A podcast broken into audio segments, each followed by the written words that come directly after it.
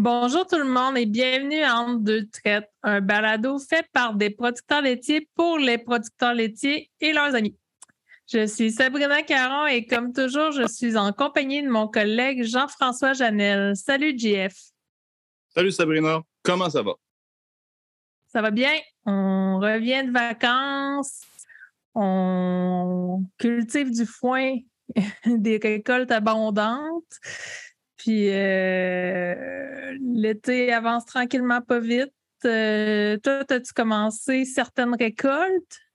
Non, les récoltes de céréales ne sont pas encore débutées. Euh, ça s'en vient quand même assez bientôt. pour ce qui est du foin, on cherche le beau temps. C'est difficile de faire du foin sec. Il y a de l'abondance, oui, mais c'est parce qu'il pleut, Colin. Puis parlant de vacances, mais je me suis gâté moi aussi. Là. On a pris une petite semaine à l'extérieur de la maison. Ça change les idées, ça fait du bien.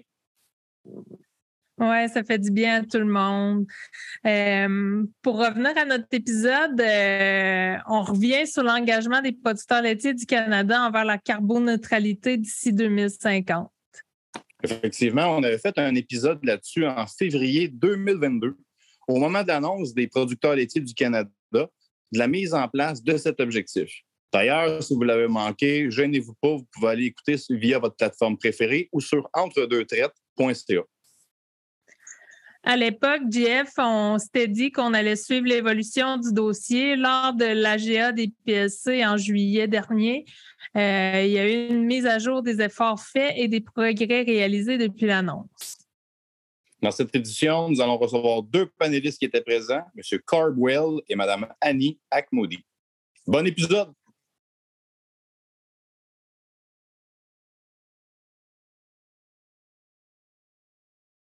Donc, comme on le disait, en février dernier, les producteurs laitiers du Canada ont dévoilé leur nouvel objectif de zéro émission de gaz à effet de serre d'ici 2050 pour la production laitière à la ferme.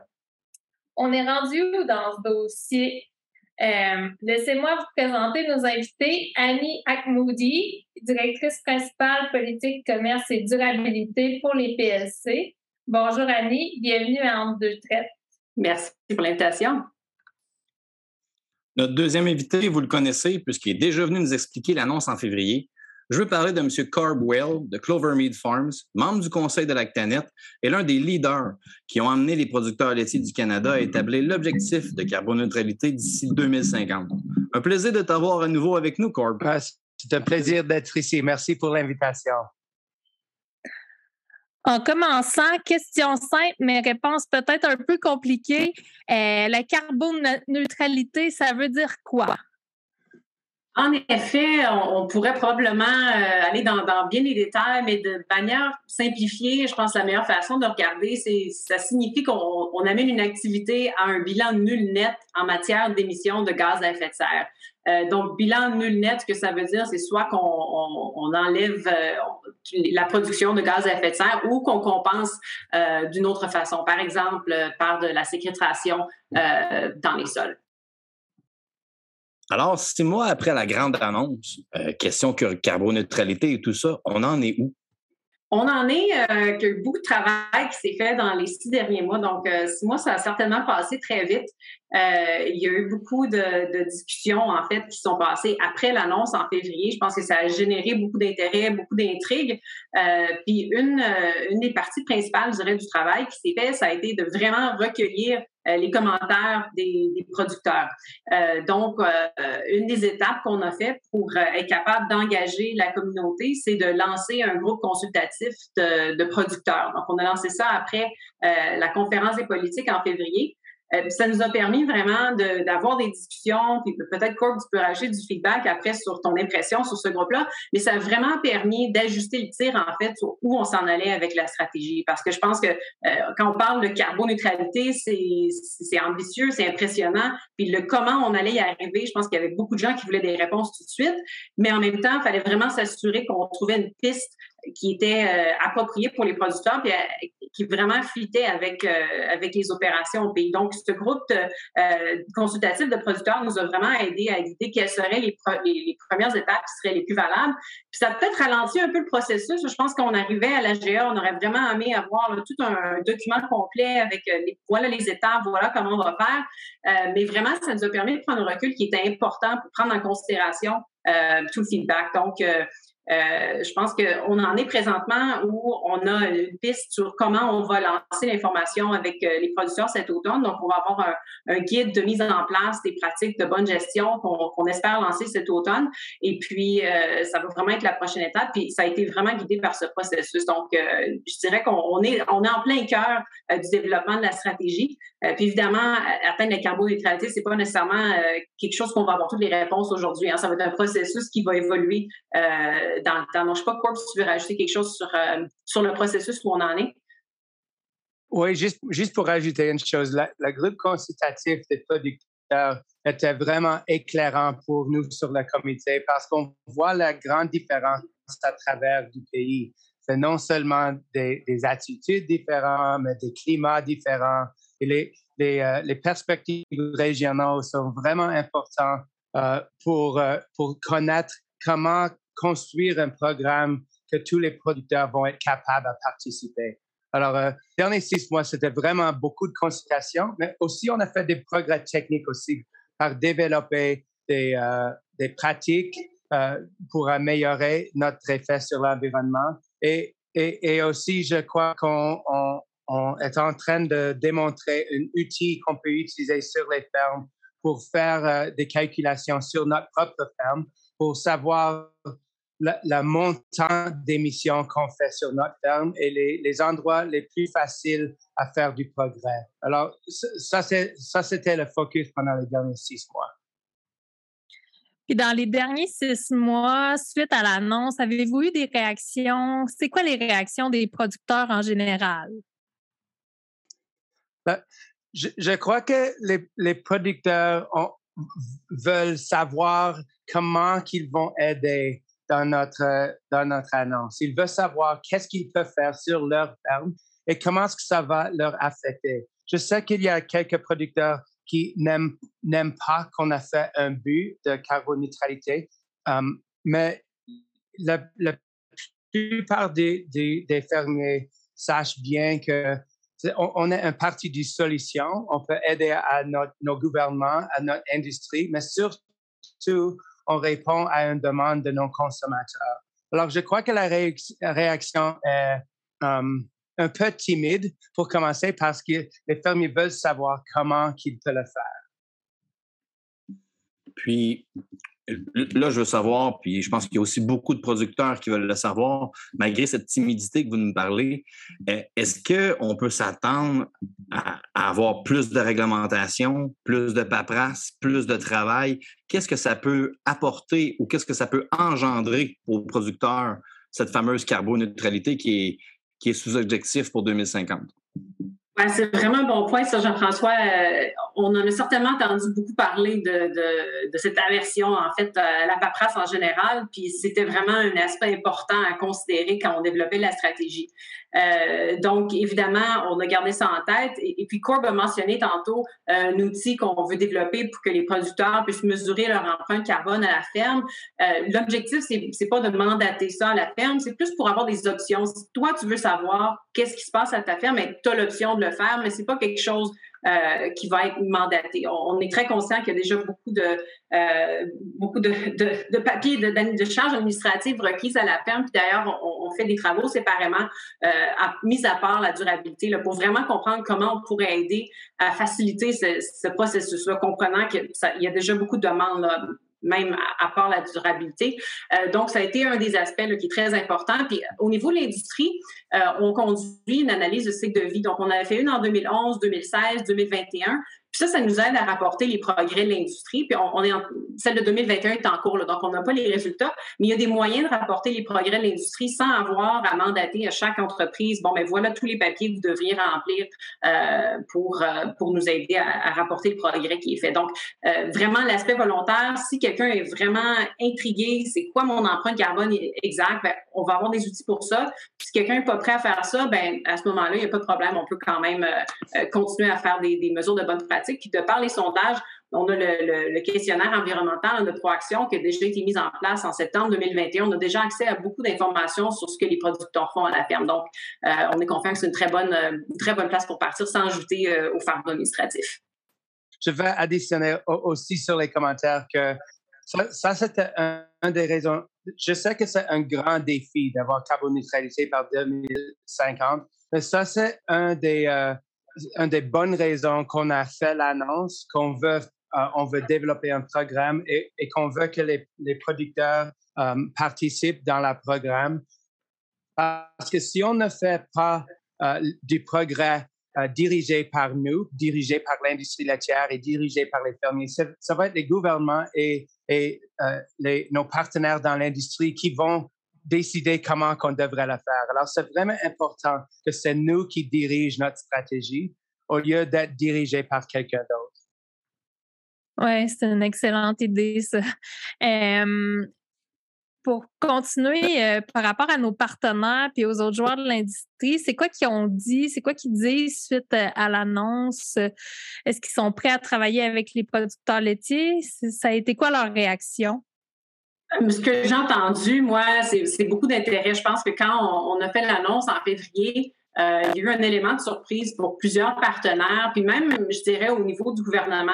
On, est vraiment, l'industrie laitière est sortie comme, comme leader en agriculture avec cette annonce-là. Puis ça a pris des gens par surprise, mais d'une façon très positive. Donc, euh, beaucoup d'appels au niveau des PLC pour dire, écoutez, c'est vraiment super qu'est-ce que les, producteurs font, comment euh, est-ce qu'on peut potentiellement aider? Donc, on parle des, gens dans la chaîne d'approvisionnement, mais aussi à l'extérieur, dans d'autres institutions. Euh, donc, on, espère dans les prochains mois que, alors qu'on travaille sur la stratégie, qu'on pourra développer des partenariats qui pourront aider à supporter euh, les producteurs dans la mise en place de, bonnes pratiques. Puis, en, termes de partenaires, euh, Corb vient de mentionner le gouvernement. On pense tout le temps au gouvernement comme qui arrive avec son marteau pour rajouter des réglementations. Mais je pense que vu qu'on est aligné avec leurs objectifs, ben ça aide à, à créer une relation positive. on espère que ça va aider à développer aussi des programmes gouvernementaux pour supporter la, mise en place de bonnes pratiques. Donc, je dirais, euh, en termes de partenaires, euh, c'est sûr que c'est pas nécessairement eux qui ont à mettre les choses en place sur la ferme. Alors, c'est facile d'être positif, mais je dirais que c'est quand même euh, un des aspects dans les commentaires qu'on a reçus, c'était très positif. Je, ne m'éloigne pas trop de ma paperasse de tantôt, mais dans le dernier épisode, on parlait de proaction. Est-ce que on, peut se demander, est-ce que je peux vous demander, Proaction, est-ce que ça aura un rôle à jouer pour atteindre cet objectif de carboneutralité en 2050? À ce point-ci, on utilise la Proaction pour, euh, pour l'information. On a un questionnaire, on utilise les réponses du questionnaire pour aider à développer des programmes. Mais le programme de carboneutralité, c'est complètement euh, volontaire. Alors, on croit que si on donne des, bonnes pratiques à adopter sur les fermes et si on montre que les pratiques vont non seulement aider l'environnement, mais ils vont aider les fermes économiquement, alors il va avoir un retour sur toutes les dépenses, que les fermiers vont voir que participer dans le programme est, la bonne chose à faire. Il ne faut pas qu'on, il ne faut pas qu'on le, demande. On va, on va rester que c'est volontaire. Et il faut qu'on, qu'on euh, qu'on pense aussi qu'on a 30 ans pour, euh, pour réussir notre but. Alors, à ce point-là, la Proaction, c'est un programme séparé, mais on va utiliser l'information du Proaction pour aider sur notre, euh, notre programme de durabilité. Très bien. On s'arrête pour un message de notre commanditaire et euh, on continue la discussion après la pause. Les producteurs laitiers d'ici travaillent pour devenir carboneutres d'ici 2050, en produisant de l'énergie renouvelable, en préservant la biodiversité et... Je pense qu'on est tous d'accord avec ça. Les producteurs laitiers du Canada, carboneutres d'ici 2050.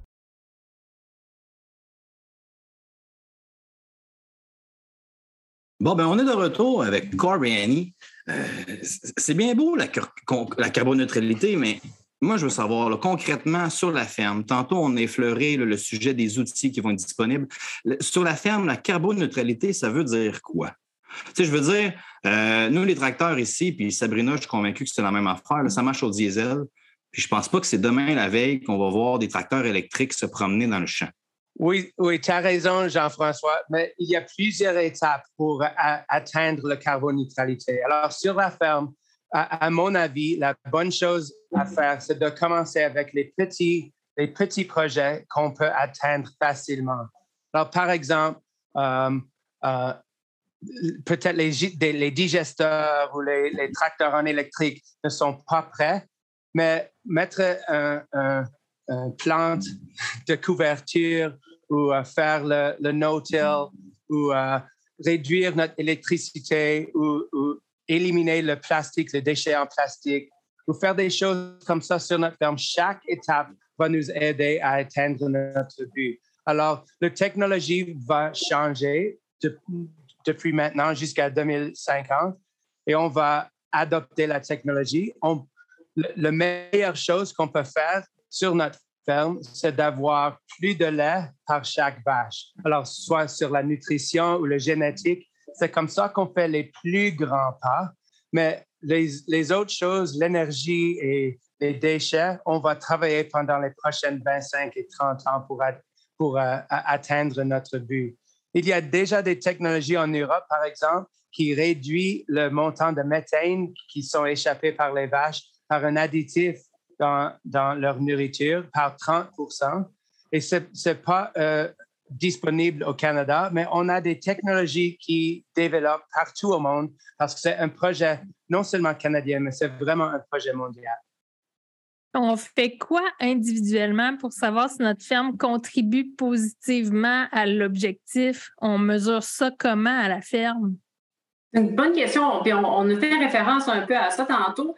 Euh, on, est en train de faire des tests pour voir si ça va être quoi le meilleur outil pour euh, les producteurs à la ferme pour calculer justement leur empreinte. Donc, euh, on aura une liste de, bonnes pratiques, comme Corb mentionnait. Puis avec cette liste, on va donner de l'information aussi qui dit, bon, mais telle pratique a tel impact environnemental. Donc, à un niveau plus général, ça va permettre aux producteurs d'avoir une idée s'ils mettent une pratique en place c'est quoi l'impact moyen sur l'environnement que ça peut avoir? De façon plus concrète pour une image de la ferme, euh, ben, c'est de, là que cet outil de, calcul euh, va être utile. Donc, on est en train de travailler avec notre groupe consultatif de, producteurs pour vraiment déterminer c'est quoi la meilleure, euh, la meilleure solution pour aller de l'avant dans, dans, dans cet aspect-là. La date de 2050, ça n'a pas été pris au hasard. C'est la même date qui est fixée par le gouvernement du Canada pour atteindre ses objectifs. Est-ce qu'on sait ce que le fédéral va faire pour aider les producteurs de lait à atteindre la carboneutralité d'ici 2050? En effet, ce n'est pas une coïncidence. Je pense qu'il y a beaucoup d'organisations, en plus du gouvernement du Canada, qui ont ces objectifs-là pour 2050 de carboneutralité. Euh, évidemment, 2050, euh, comme Corb vient de mentionner, c'est presque 30 ans. il nous reste quand même du temps d'y aller, mais le temps va passer vite. Donc, c'est important d'avoir euh, le gouvernement dans notre, cours, dans notre coin, en fait, pour essayer de, supporter les efforts des producteurs. Donc, présentement, au PLC, on est en train de faire une analyse de tous les programmes gouvernementaux qui existent pour déterminer lesquels sont le plus applicables pour les producteurs, puis être capable de leur retourner aussi des commentaires pour dire ces programmes-là existent, mais c'est vraiment pas applicable, il y a, un nombre de, paperasses insurmontables qui est requis parce que des fois, quand il y a des programmes gouvernementaux, c'est pas simple pour les producteurs d'aller chercher de l'argent, mais ça aide pas personne non plus. Donc, on est en train de faire cet exercice-là cet été, puis on espère pouvoir revenir au gouvernement pour dire bon, écoutez, ces, fonds sont là où il y a des fonds manquants pour vraiment être capable de cibler euh, de façon plus productive, en fait, comment les producteurs pourraient aller chercher des fonds pour les, pratiques qui n'ont pas de retour à l'investissement. Comme on a mentionné tantôt, euh, il y a des choses que les producteurs peuvent faire où, il y a des retours qui sont clés. C'est une question d'information, puis vraiment prendre la décision de mettre en place. Mais il y a des choses aussi qu'on est conscient qu'il n'y a peut-être pas nécessairement un retour. C'est là que le gouvernement va vraiment avoir un rôle à jouer pour essayer d'augmenter l'adoption de ces pratiques-là qui n'ont peut-être pas un retour nécessairement euh, direct à la ferme les provinces et, les, ministres fédéraux ont, annoncé un programme euh, récemment avec 500 millions plus de dollars. Et la plupart de ces dollars sont dirigés vers les projets environnementaux. Alors, il y a, il y a du support par le gouvernement et c'est aussi les Nations Unies qui ont, qui ont pris la date 2050 parce qu'il y a vraiment une crise de climat et si on commence maintenant, on, peut faire des changements lentement pendant les prochaines années. Mais c'est pour ça qu'on a, euh, choisi cette date-là. Ce n'est pas par hasard. J'imagine qu'il y a aussi un souci de répondre aux demandes des consommateurs avec ce projet. Euh, j'ai vu d'ailleurs une campagne de publicité Je suis partant, euh, que ça s'intitulait. Euh, on fait la bonne chose pour la planète, mais on va être certain que nos consommateurs le sachent aussi. Oui, ça, c'est certain. Je, je crois que les fermiers dans leur corps, ils, croient que le climat est vraiment important. On croit tout que le climat est important pour notre, euh, notre industrie et pour notre ferme et pour nos vaches. Alors, ça, c'est des générations de producteurs qui prennent soin de leur environnement et de leur terre. Et je crois que dans les, dans les dernières euh, quelques années, les consommateurs ne comprennent pas l'effort qu'on a déjà fait et on continue à faire. c'est vraiment important de non seulement faire des progrès sur la ferme, mais il faut qu'on démontre à nos consommateurs et notre, notre public qu'est-ce qu'on fait, pourquoi on le fait, pourquoi c'est important pour nous et qu'est-ce qu'on peut faire pour non seulement les fermiers, mais, mais, pour la société en général par nos efforts. Alors, alors je crois que cette publicité-là, c'est vraiment bon. C'est un point de commencement pour démontrer l'effort qu'on fait chaque jour. J'allais juste dire, euh, l'effort dans la publicité de Corb euh, est excellent aussi. Hein. On a une vedette ici sur l'appel qui, faisait partie de la campagne, mais je pense que c'est bon pour les, les, consommateurs de voir des, vrais visages de gens qui sont euh, qui font à, la ferme juste pour réitérer euh, les attentes des consommateurs, on, a fait beaucoup d'études de marché. Puis évidemment, l'équipe marketing en fait beaucoup, mais au niveau de la durabilité, on avait sondé les consommateurs il y a un, an et demi. Euh, pour eux, c'était quoi l'importance de l'agriculture de, de, prendre des objectifs de carboneutralité? Puis la, première fois qu'on l'a fait, c'était un 71% euh, qui étaient d'accord avec ça. Puis quand on l'a refait un an plus tard, ça avait augmenté à 85% Donc vraiment, cet intérêt-là des consommateurs, euh, ça ne va pas en descendant. Ça fait partie des attentes. Puis comme Corp dit, je pense que c'est une question de leur dire qu'est-ce qu'on fait parce qu'ils ne sont pas vraiment au courant. Donc, euh, euh, je vais juste rajouter cet élément-là. C'est un excellent point. Puis on, parle des consommateurs, justement. Les producteurs laitiers ont toujours été des protecteurs de l'environnement, ont été proactifs envers l'environnement. Pour faire du bon lait, ça prend des bonnes terres, ça va ensemble. Les consommateurs, ont besoin qu'on leur rappelle tout ça? Oui, c'est vraiment simple. Il faut qu'on les rappelle tout le temps, non seulement qu'on prend soin de l'environnement, mais qu'on prend soin de nos animaux, qu'on prend soin de le lait qu'on produit, c'est de bonne qualité. C'est pour ça vraiment que le programme de proaction a été créé, non seulement pour, pour euh, qu'on travaille tous sur le même, le même projet, mais pour on peut dire avec certitude aux, consommateurs qu'à part du Canada, on, a de très bonne qualité de lait, on prend bon soin de nos animaux et de l'environnement. Et il faut qu'on le dise et le redit et le redit parce qu'il y a toujours quelqu'un qui n'aime pas qu'est-ce qu'on fait, il n'aime pas qu'on ait des producteurs avec des animaux, il n'aime pas n'importe quoi. Alors, si on veut que notre industrie ait une bonne réputation, c'est à nous de l'annoncer et de le re-annoncer à nos consommateurs pour dire la vérité de ce qu'on fait et pour qu'ils comprennent un peu mieux d'où vient leur, leur nourriture. En terminant, quelle est la prochaine étape? À quoi on peut s'attendre? On peut s'attendre à, beaucoup de progrès encore dans les prochains mois. Évidemment, euh, on a du travail qui est en train de se faire présentement avec le groupe consultatif pour euh, déterminer quel sera le meilleur outil à la ferme. Donc, dans les prochains mois, euh, on espère avoir un peu plus de détails à ce niveau-là. Puis, je pense que la prochaine étape, vraiment, euh, ça va être le, guide de, mise en place des pratiques, des pratiques bénéfiques euh, à la ferme. Donc, cet exercice est en progrès, puis on, vise un lancement le cet automne. Donc, gardez un œil, un œil là-dessus. On espère avoir un document lancé cet automne. Ça va être en, en version imprimée, mais aussi sur Internet, parce qu'évidemment, avec toute chose qui a trait à la durabilité, euh, puis aux pratiques à la ferme, les choses évoluent rapidement. Donc, on va être capable euh, d'avoir des ressources qui sont euh, le plus à jour possible pour les producteurs parce que ça va être une stratégie qui va continuer à évoluer dans les prochaines années pour ajuster le tir de façon plus efficace pour s'assurer justement qu'on arrive à 2050 avec un bon progrès à, démontrer. Madame Akmodi, Monsieur Well, merci beaucoup. Merci vraiment beaucoup d'avoir pris le temps de nous parler. C'est vraiment très intéressant. Mon plaisir. Ça fait plaisir.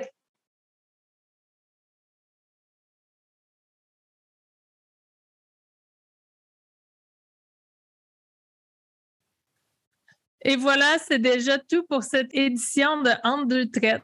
Jeff, es-tu plus éclairé sur ce qui s'en vient avec la carboneutralité?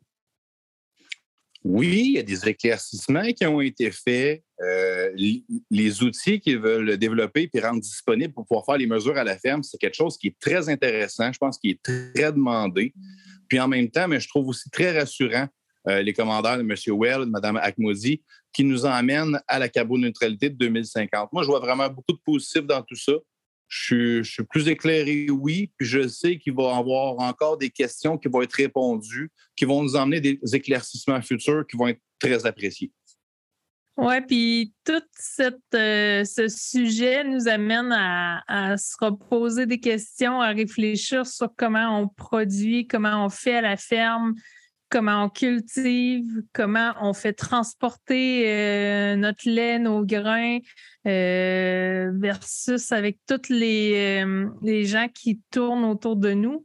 Donc, je pense que ça va être bon pour notre, industrie juste de, de s'asseoir puis de réfléchir à qu'est-ce qu'on fait, puis est-ce qu'on le fait de la meilleure façon qu'on pourrait faire ou on pourrait s'améliorer parfaitement raison. Puis je pense que penser avant d'agir, c'est quelque chose qui est, euh, le mieux à faire. Cet épisode, elle n'aurait pas été possible sans notre équipe de production. évidemment, dans ce que je parle présentement, c'est je veux faire mention de M. Bruce Surgeon et de M. Carl Bélanger. Puis je tiens aussi à dire un grand merci euh, également à notre commanditaire, les producteurs laitiers du Canada. Merci à tous pour votre écoute. J'espère que vous avez apprécié. Si vous avez des questions ou des commentaires, notre page Facebook est ouverte. Merci à toi, Jean-François. On se retrouve bientôt dans un autre épisode de Entre deux traites. Merci, Sabrina.